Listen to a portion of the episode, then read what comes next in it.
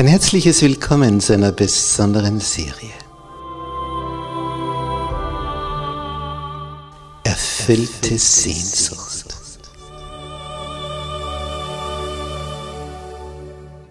Die Welt der Bibel.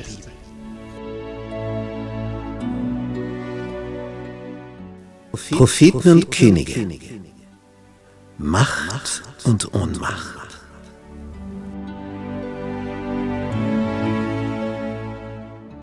Propheten? Ja, was ist das? Was ist ein Prophet? Wie wird der berufen? In, in welcher Art und Weise? Man hört von Visionen, was ging da vor sich? Wie hat Gott sie gebraucht? Was haben die verkündet? Wurde das wegweisend? Hat das zu Weichenstellungen von Völkern geführt? Was ist dahinter alles verborgen?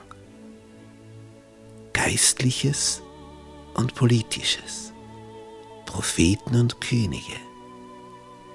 Was hat sich da alles abgespielt, vom König Salomo bis zum Untergang des Nordreiches Israel und des Südreiches Juda? Da tauchen wir ein in diese Welt und lernen von ihnen.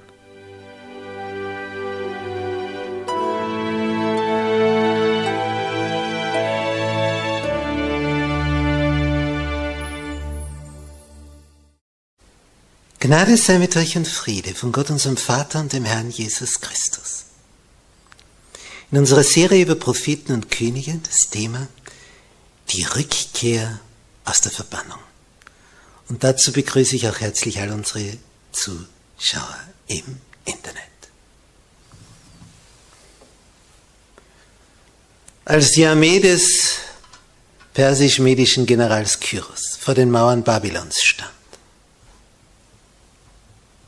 da begannen die Juden zu begreifen, das, das ist das Zeichen. Das ist das Zeichen für die Befreiung aus der Gefangenschaft. Denn wie hatte der Prophet Jeremia gesagt? Bis 70 Jahre um sind, dann will ich euch sammeln, von überall her, wo ich ihn euch verstoßen habe, und euch wieder an diesen Ort bringen, hierher nach Jerusalem, hierher nach Juda. Nun, das ist ein Text. Nichts weiter, oder? Ja. Aber wer hat diese Worte gesprochen? Der Höchste, durch Jeremia. So spricht der Herr. Schon der Prophet Jesaja, 100 Jahre noch vorher, Jeremia hat gesagt, Kapitel 45, die Verse 1 bis 3. So spricht der Herr zu seinem Gesalbten, zu Kyros, den ich bei seiner rechten Hand ergriff, dass ich Völker vor ihm unterwerfe, Königen das Schwert abgürte, damit vor ihm Türen geöffnet werden und Tore nicht verschlossen bleiben. Die haben die inneren Tore nicht verschlossen während der Belagerung. Sie wurden nicht verschlossen. Ich will vor dir hergehen und das Bergland eben machen. Ich will die ehernen Türen zerschlagen, die eisernen Riegel zerbrechen. Ich will dir heimliche Schätze geben und verborgene Kleinode, damit du erkennst, dass ich der Herr bin, der dich beim Namen ruft, der Gott Israels. 200 Jahre bevor Kyros kam, wurde das gesagt biblische Prophetie. Das ist ein Hammer. Ha, da kann ich nur so mich freuen drüber. In dem Buch Propheten und Könige heißt es auf Seite 387, die Armee des persischen Eroberers war unvermutet bis in die Mitte der babylonischen Hauptstadt eingedrungen. Und zwar durch das Flussbett des Euphrat, dessen Wasser man abgeleitet hat und hineingedrungen durch die inneren Tore, die in sorgloser Sicherheit offen und unbewacht gelassen worden waren. Was für ein Fehler. Und damit hatten die Juden nun reichlich Beweise dafür, dass die Prophezeiung Jesajas über den plötzlichen Sturz ihrer Unterdrücker sich buchstäblich erfüllt hatte. Es heißt weiter,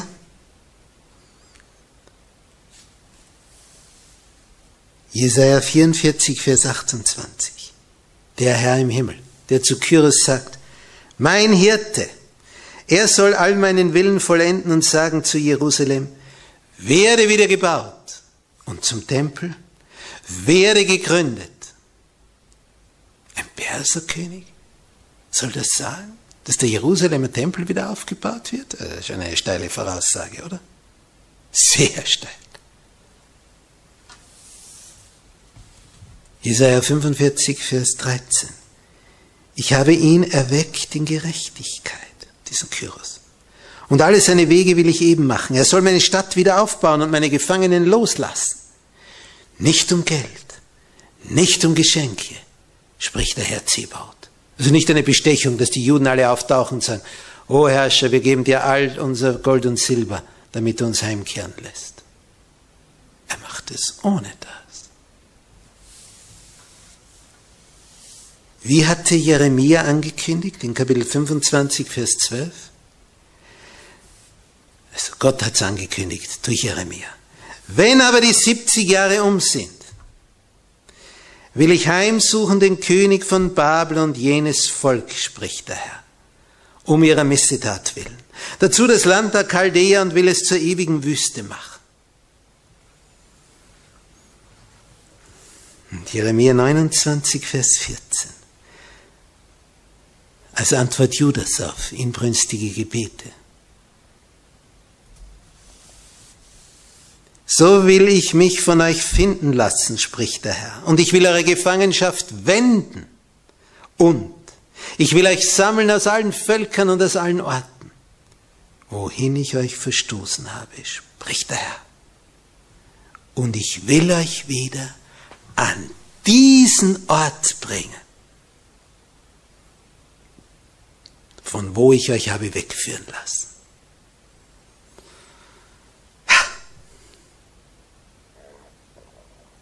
Sind Texte. Und Daniel hatte diese Texte studiert. Wir lesen im Buch Daniel in Kapitel 9, sagt er, im ersten Jahr des Darius, des Sohnes des Ahasverus aus dem Stamm der Meder, der über das Reich der Chaldäer König wurde. In diesem ersten Jahr seiner Herrschaft achtete ich, Daniel, in den Büchern auf die Zahl der Jahre, von denen der Herr geredet hatte zum Propheten Jeremia. Dass nämlich Jerusalem 70 Jahre wüst liegen sollte. Da steht es noch einmal. Daniel 9, Verse 1 und 2.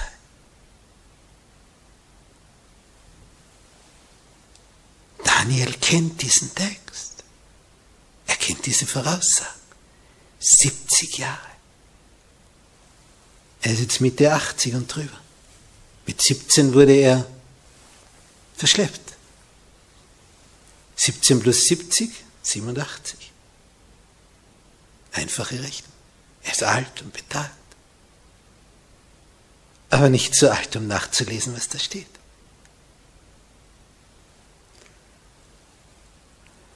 Jeremia 29, Verse 10 bis 13. So spricht der Herr. Wenn für Babel 70 Jahre voll sind, so will ich euch heimsuchen. Und ich will mein gnädiges Wort an euch erfüllen, dass ich euch wieder an diesen Ort bringe. Was für eine Voraussage. Denn ich weiß wohl, was ich für Gedanken über euch habe, spricht der Herr. Gedanken des Friedens und nicht des Leides. Dass ich euch gebe das Ende, das ihr wartet. Und ihr werdet mich anrufen und hingehen und mich bitten und ich will euch erhören. Ihr werdet mich suchen und finden. Denn wenn ihr mich von ganzem Herzen suchen werdet, so will ich mich von euch finden lassen. Ah, das ist schön. Das ist schön. Und Daniel hat kurz vor dem Fall Babylons über diese Weissagungen nachgedacht. Er hat Gott um Verständnis gebeten für diese Zeitangaben. Und der Herr gab ihm eine Reihe von Gesichten, Visionen über Aufstieg und Niedergang von Königreich, um ihm zu zeigen, wer der Herr der Geschichte ist. Bei einer dieser Visionen in Daniel 7, Vers 28, Daniel hatte längst nicht alles verstanden, was da sich abspielen soll, heißt es. Ich, Daniel, wurde sehr beunruhigt in meinen Gedanken. Und jede Farbe war aus meinem Antlitz gewichen, so wie damals beim König Belsazar. Aber bei dem war die Farbe gewichen vor lauter Angst. Und auch bei Daniel vor lauter Wissensbegierde. Was bedeutet das alles? Behielt ich die Rede in meinem Herzen, schreibt er. Nun, ihm wurde dann noch gesagt in Daniel 8, Vers 26 und 27, für die Erfüllung des Ganzen, weil dann war noch von 2300 Abenden und Morgen die Rede. Es ist noch eine lange Zeit bis dahin. Und wer das hört, wieder ohnmächtig. Ich, Daniel, schreibt er, war erschöpft, lag einige Tage krank, nur weil er eine Begegnung mit einem Engel gehabt hat, eine Vision. War er tagelang krank, erschöpft. Danach stand ich auf und verrichtete meinen Dienst beim König, und ich wunderte mich über das Gesicht. Niemand konnte es mir auslegen. Es kam erst später.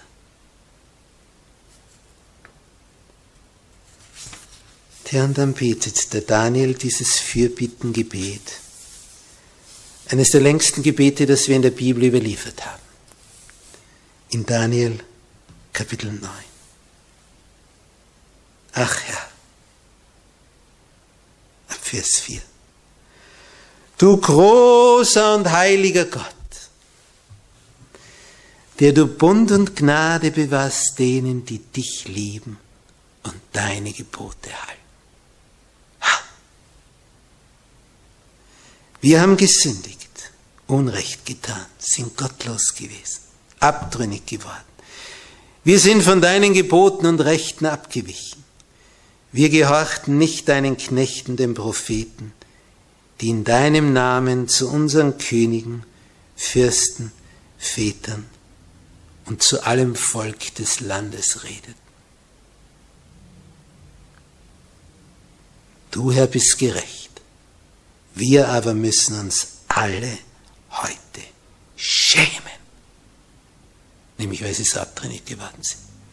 Es ist hier eine besondere Sache. Im ganzen Buch Daniel ist nicht einmal berichtet, dass Daniel an einem Punkt irgendwo einen Fehler gemacht hätte. Nirgendwo erfahren wir etwas. Und was betet dieser Daniel, der 70 Jahre jetzt in der Gefangenschaft ist?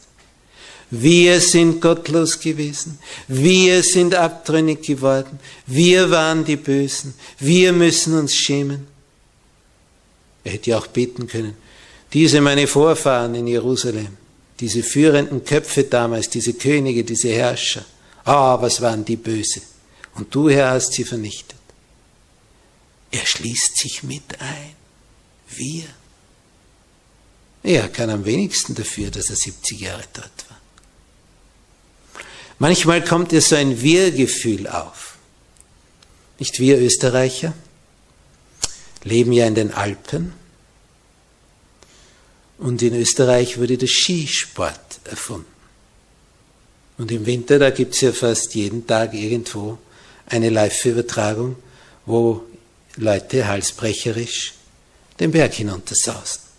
Mit einer Geschwindigkeit, wo es dir im Auto Angst und Bange wird fahren die auf Skiern den Hang hinunter.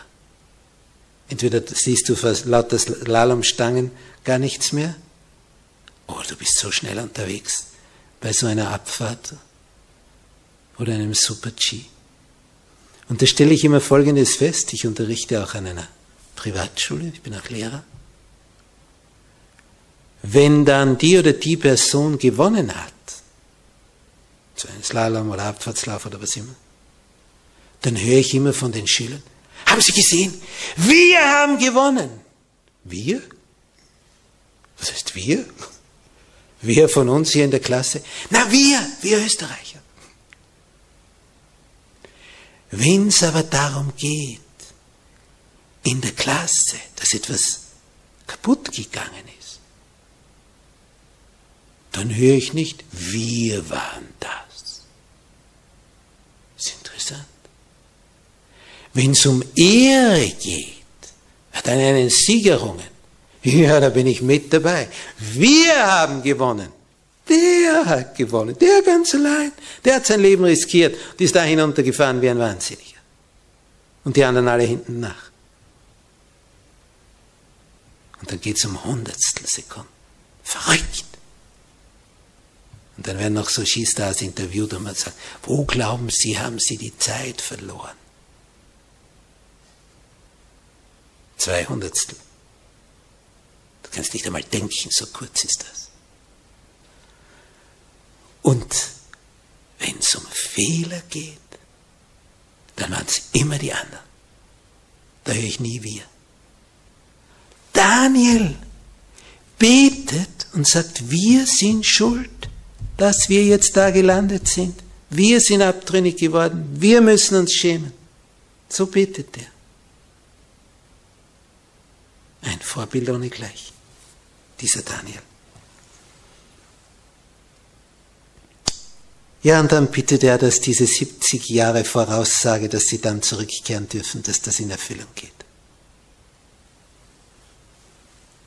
Und dann geht Daniel zum König Kyros und sagt ihm das Ganze und zeigt ihm die Texte die schon 200 Jahre vorher geschrieben wurden, wo steht, und du, Kyros, dich ergreife ich bei der rechten Hand und gürte Königen vor dir das Schwert ab und öffne die Tore und die Riegel und lass Tore unverschlossen inmitten von Babylon. Daniel liest ihm das vor. Und Daniel ist natürlich für Kyros, uh, nicht irgendwer, denn der war gerade in der Löwengrube. Und es ist ihm nichts passiert. Kyros ist noch sehr jung. Er ist der Neffe vom König Darius, der mit 64 gestorben ist. Dieser Kyros ist tief beeindruckt von Daniel. Und als jetzt dieser Daniel mit heiligen Schriften von Israel kommt, von Juda, hebräische Schriften, sagt, unser Gott hat schon vor 200 Jahren gesagt, dass du, Kyros, uns zurückkehren lässt nach 70 Jahren. Komm, der schaut. Der schaut. Bitte. In heiligen Schriften der Israeliten erscheint sein Name von Gott erwählt.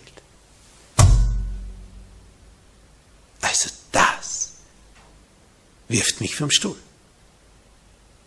Und das hat diesen Kyros tief beeindruckt. Gott hat ihn erwählt, die Juden zurückkehren zu lassen. Ha.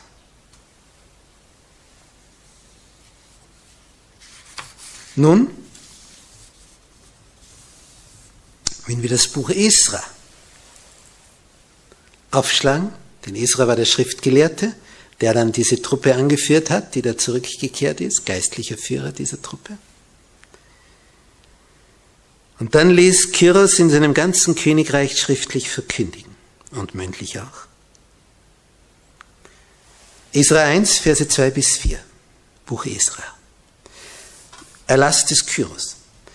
Der Herr, der Gott des Himmels, hat mir alle Königreiche der Erde gegeben, sagt der König Kyros. Nichts davon, dass er sagt, ich habe das erobert, ich habe die alle besiegt. Der Herr, der Gott des Himmels, der hat mir alle Königreiche der Erde gegeben. Der. Und er, dieser Gott, hat mir befohlen, sagt jetzt dieser Kyros, ihm ein Haus zu Jerusalem in Juda zu bauen. Wer nun unter euch von seinem Volk ist, mit dem sei sein Gott. Und er ziehe hinauf nach Jerusalem in Juda und baue das Haus des Herrn, des Gottes Israels. Das ist der Gott, der zu Jerusalem ist. Woher weißt du das alles? Von Daniel. Und wo auch immer einer übrig geblieben ist, irgendein Jude in, im Perserreich, dem sollen die Leute des Orts, an dem er als ein Fremdling gelebt hat, was sollen die tun jetzt? Der soll ihm helfen mit Silber und Gold, Gut und Vieh. Wie bitte? Was steht da? Wo immer ein Jude ist, in welchem Dorf auch immer, sollen die Nachbarn jetzt, wenn der heimkehren will, kommen mit Silber und Gold und Gut und Vieh und sagen, nee, du gehst nach Hause, dort ist ja nichts, keine Bank, bei der du abheben kannst. Du musst erst alles aufbauen. Deine Hütte musst wieder aufbauen. Den Tempel aufbauen. Ihr werdet Geld brauchen. Und Tiere, die euch ernähren. Und das sollen sie geben außer dem, was sie aus freiem Willen für das Haus Gottes zu Jerusalem geben. Der Kyros fordert die Leute auf und sagt, spendet für den Tempel in Jerusalem. Spendet.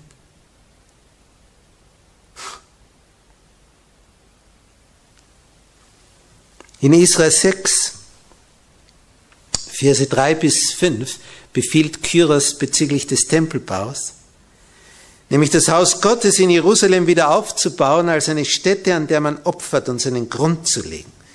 Seine Höhe 60 Ellen und seine Breite auch 60 Ellen. Und drei Schichten von behauenen Steinen und eine Schicht von Holz. Und die Mittel sollen vom Hause des Königs gegeben werden. Was steht da? Denn es ist eine Sache, zurückzukehren und den Befehl zu haben, könnt ihr einen Tempel wieder aufbauen. Ja, das kostet ja. Bau einen Tempel. Was glaubst du, was du da für Finanzen brauchst? Das ist ja nicht so. Und was steht da? Die Mittel für den Tempelbau sollen vom Hause des Königs gegeben werden. Kyros sagt, das Perserreich finanziert aus Steuergeldern den Tempelneubau in Jerusalem. Alles klar? Vor 70 Jahren wurden sie abtransportiert.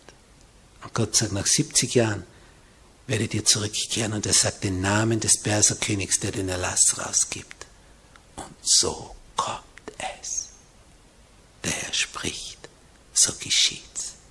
Jubeln könnte ich, wenn ich an sowas lese. Dir mal das vor? Der hat kaum das Reich der Babylonier besiegt. Kommt der Daniel zu ihm, erklärt ihm das Ganze. Er sagt, okay, ja, logisch, na, wenn Gott das sagt. Und dann erlässt er den Erlass. Und die Mittel sollen vom Hause des Königs gegeben werden.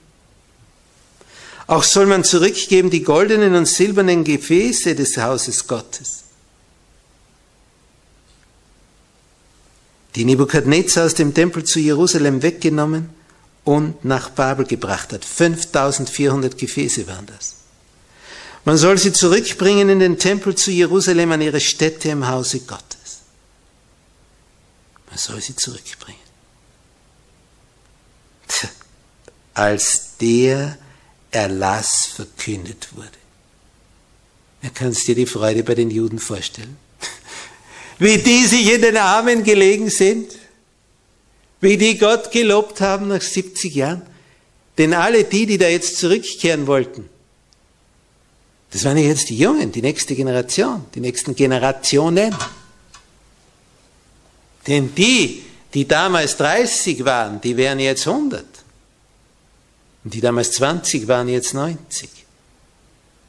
Die waren nicht mehr so interessiert dran, dann noch einmal zurück. Aber die, all die anderen, die gehört hatten, was dort war. Die waren neugierig auf ihre Heimat, wo ihre Väter hergekommen sind. Im Psalm 126, die Verse 1 bis 3 heißt es, wenn der Herr die Gefangenen Zions erlösen wird, so werden wir sein wie die Träumen. Dann wird unser Mund voll Lachens und unsere Zunge voll Rühmens sein. Dann wird man sagen unter den Heiden, der Herr hat Großes an ihnen getan. Der Herr hat Großes an uns getan. Des sind wir fröhlich. Israel 1, Vers 5, aufgrund dieses Erlasses, da machten sich auf die Häupter der Sippen aus Juda und Benjamin und die Priester und Leviten, alle, deren Geist Gott erweckt hatte. Sie bildeten ca. 50.000 Mann, die da zurückkehren wollten. Es blieben auch viele da, denn viele haben sich gesagt, na hier habe ich schon ein Haus, dort muss ich erst eins bauen. Hier habe ich schon einen super Arbeitsplatz beim Königshaus vielleicht. Dort? Wer belohnt mich dort? Wer entlohnt mich dort? Aber 50.000 brannten darauf, heimzukehren. Sie kehrten auch nach Hause. Serubabel, ein Nachkomme von König David, bekam die Statthalterrolle von Kyros übertragen und Esra war der geistliche Führer, der Priester, der hohe Priester.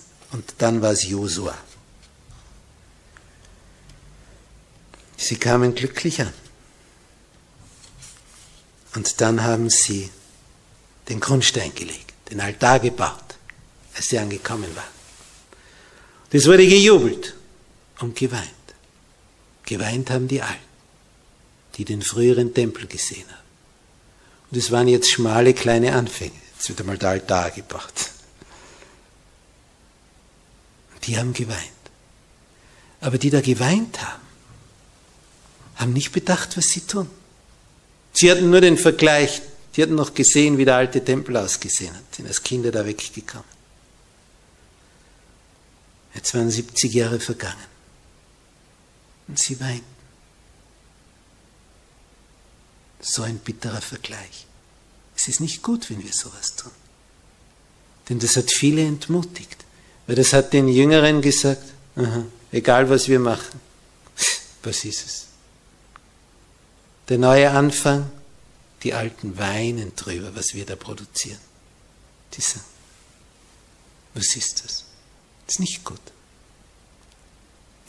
Das führt dazu, dass die, die sagen, ha, wir packen das jetzt an und wir bauen jetzt und dass die sagen, ach so, ist das nichts wert? Na dann, lassen wir es bleiben. Es geht darum zu ermutigen, nicht zu entmutigen. Wohl uns, wenn wir ermutiger sind, statt entmutiger. Amen. Unser großer König, du der Herr des Universums. Unglaublich. Ein Perserkönig. Er lässt einen Befehl. Die Juden dürfen zurückkehren. Sie sollen den Tempel wieder aufbauen. Die Mittel dazu stellt der Perserkönig zur Verfügung. Es ist nicht zu fassen. Und das war angekündigt worden. 70 Jahre wird es dauern. Dann werden sie zurückkehren. Der Name des Königs wurde genannt, 200 Jahre schon vorher. Oh Gott, wie groß bist du? Wie groß bist du? Für deine Güte, Gnade und Treue.